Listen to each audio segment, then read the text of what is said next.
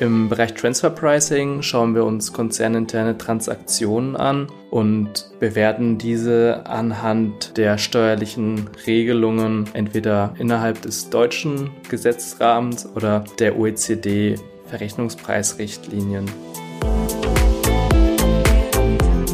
Du hörst Josef von Deloitte, der dort im Bereich Transfer Pricing tätig ist und dir aus seinem Arbeitsalltag erzählt.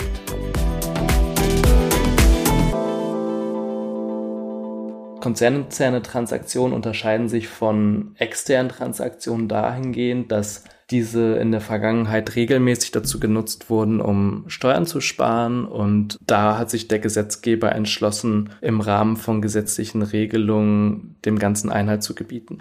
Ich hatte überrascht, dass die Aufgaben doch so vielfältig sind. Also im Vergleich zu einer gewöhnlichen Steuerberatungstätigkeit sind wir im Transfer Pricing auch sehr betriebswirtschaftlich unterwegs. Das heißt, wir schauen uns auch die Wertschöpfungskette im Detail an. Wir rechnen viel mit Zahlen. Wir sind aber auch gleichzeitig Experten für gewisse steuerliche Themen im Sinne von Gesetzestexten. Und diese Vielfältigkeit hätte ich vielleicht am Anfang meiner Tätigkeit nicht unbedingt erwartet.